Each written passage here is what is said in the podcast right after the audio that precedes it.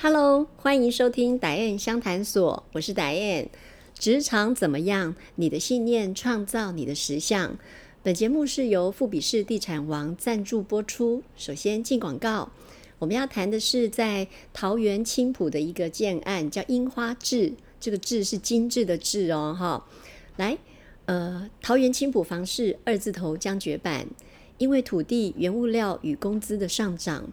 预计青浦下一波的房价将将要进入三字头喽。樱花建设推出新动宅樱花志，是目前在青浦唯一全接锅的基地，正临新街西绿廊水岸第一排，这是一个景观宅啊。周边有儿三儿五公园、公七活动中心。车程五分钟可以抵达大江购物中心、中山高的内力交流道。樱花志值得你入手，青浦存在啊！好，谈到这一集，我们今天这一集要谈什么节目、什么内容呢？一样是在讲面试哈，面试有可能会在问到的一些是有关于人际关系的一些如何处理的问题。阿德勒说。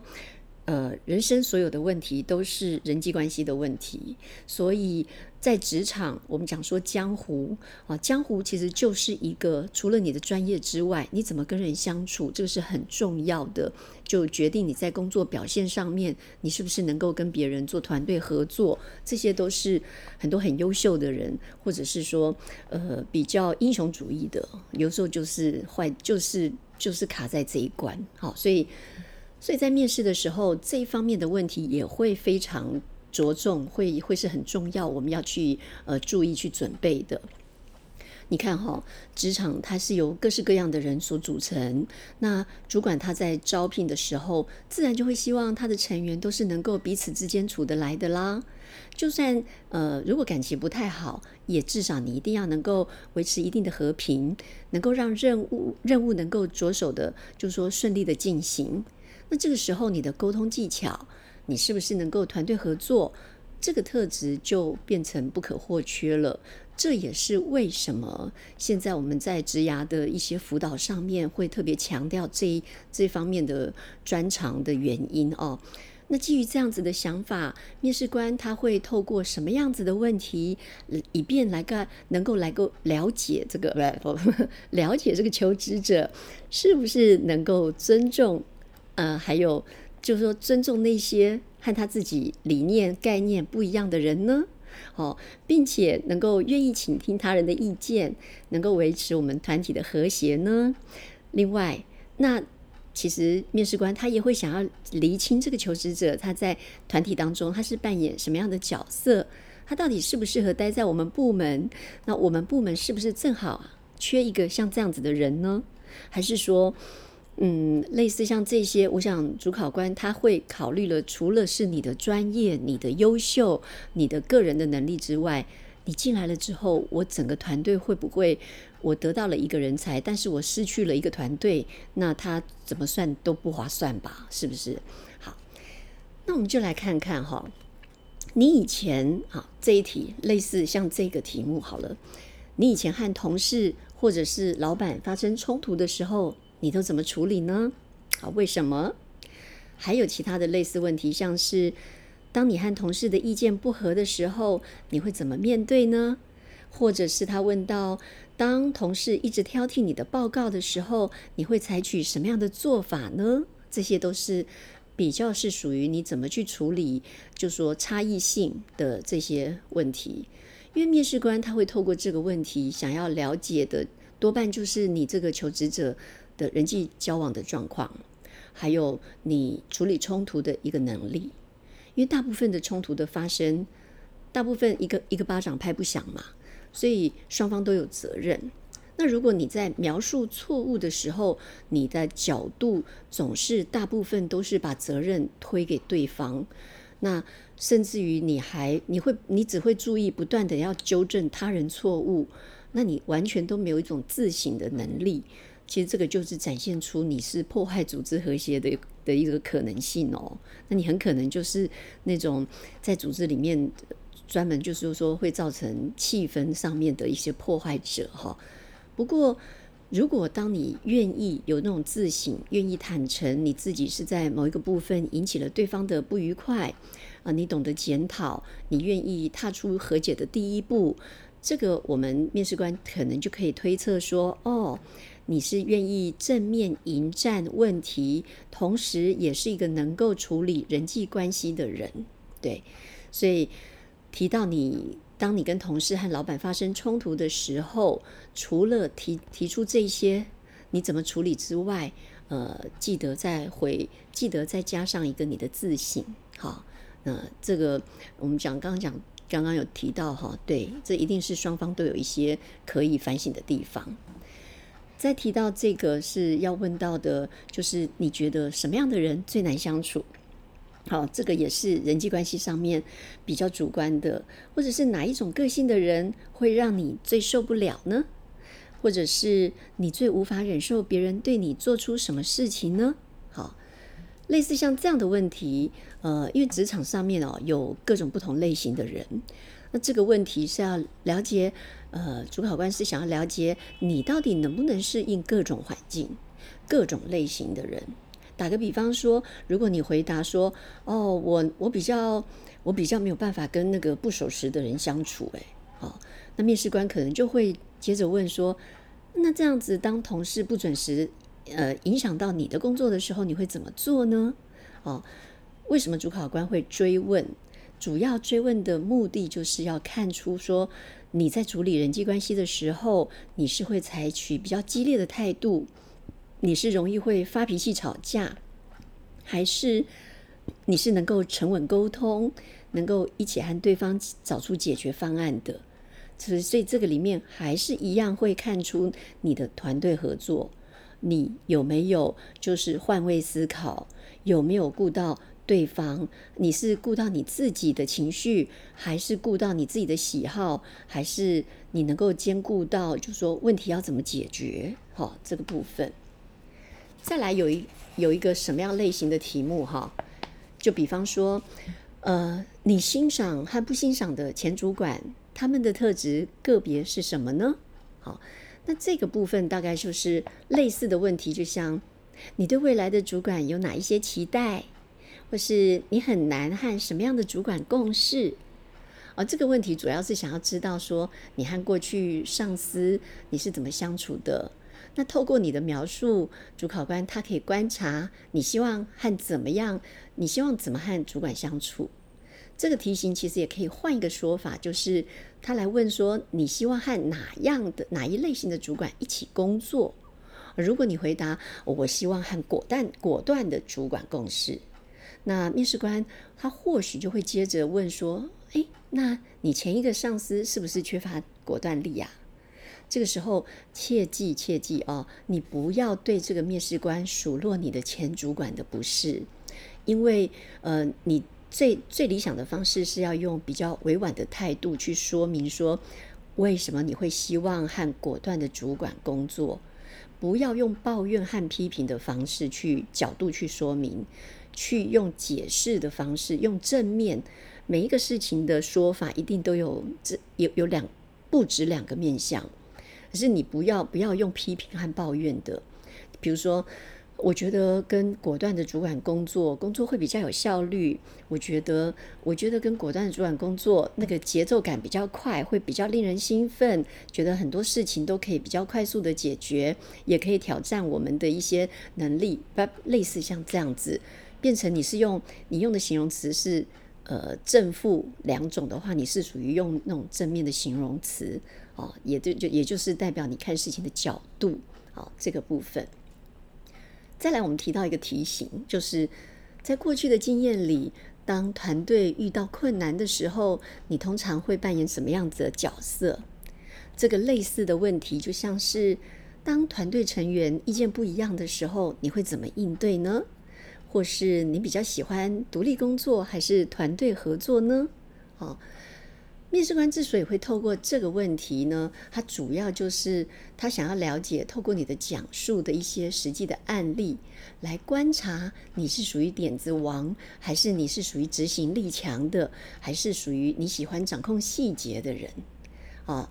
以至于面试官可以进而思考，在目前的团队当中，你是不是刚好就可以补这个团队的不足，补这个呃团队的需求哈。另外，面试官也可能会在呃你讲述的过程中提出呃跟你相反的意见，来这个是情境题或者是压力题了，借此看你是怎么对待不同的想法的。如果面对跟你不一样的意见的时候，你是懂得思考，呃，是否对解决问题有帮助，还是你是愿意接纳一个不一样的声音？哦，那这样子，哎，你就可以可能就是一个比较擅长可以跟大家合作的人。好，所以是透过这个问题，这个题型主要要问你的，当然也就是呃，你在团队合作里面能够发挥什么功能吧？嗯，好。接下来我们要提的这个题型就是，请你举出三个你在这件事情成功的原因。好，比如说你认为这件事情的成功关键的原关键是因为谁？这个问的是什么？这个问题通常主主考官他会穿插在一些询问的一些工作经历当中。当主考官问到你的工作经历，然后你说那个工作什么什么做得很成功。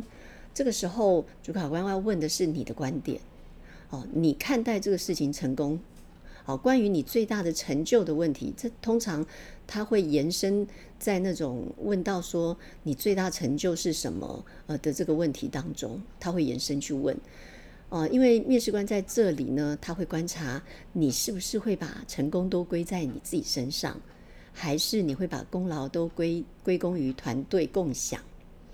那要是你提出的这个三个原因都是因为自己，就有可能会被认为说，哎，你你你是不喜欢和团队分享荣誉的哦，你是觉得你自己比人家聪明的哦，这一类型的人，他往往就会让其他的成员会觉得说，哎呦，我的付出都是都都都是高赛是不哈？哦，我的付出难道就就你的付出才算数？我的付出不算不算数哦？啊，有的时候会让人家觉得是这样，所以会被当成这个是容易造成沟通不良、容易跟别人同事产生冲突的。如果是这样的观点的话，所以这个也算是一个能够在观察你在人际关系上面你怎么看你自己的这个部分。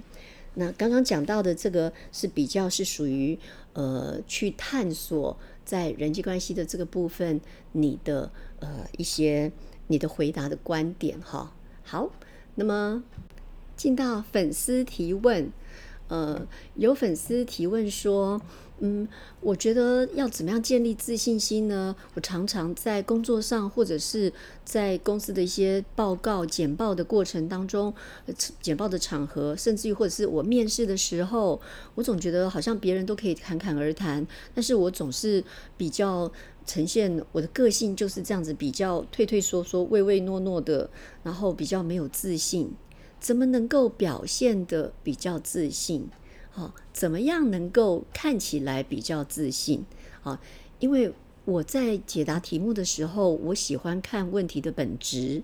呃，那我不喜欢，我会觉得问题要看它真正是怎么形成的。哦，装出来怎么样看起来比较自信？一旦你这这个题目本身有问题，怎么样看起来比较有自信？一旦你内心深处你认为你现在就是看起来比较自信。那就代表你本质是一个不自信的人，只有不自信的人才会希望自己看起来比较自信。如果你是一个，你为什么不能直接自信呢？为什么你的期待是，嗯，为什么你对你自己的期待是看起来比较自信呢？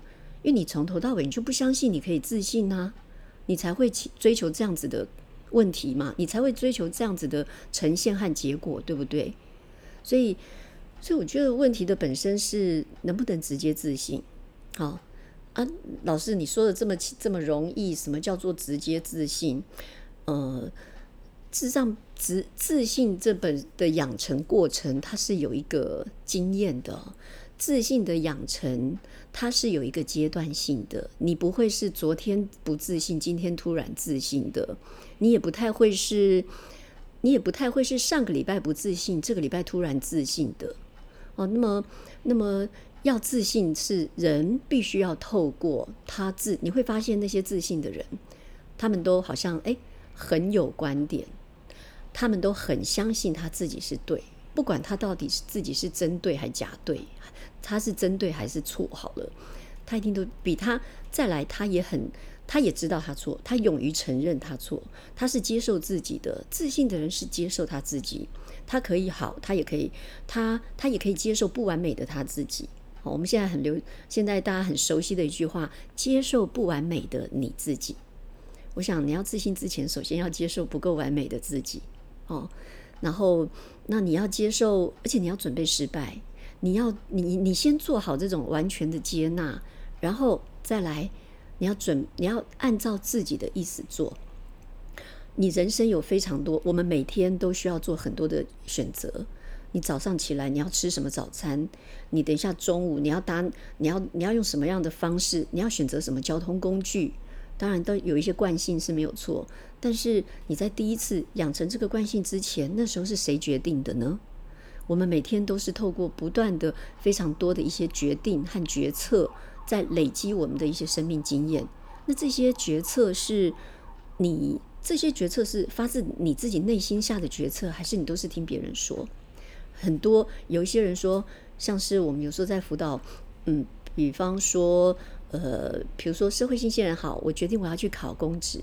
为什么考公职？因为我妈妈说，我爸爸说，因为老师说，因为我妈妈说考公职比较稳定，所以这个你的决定其实是你是剽窃了你妈妈的决定哦。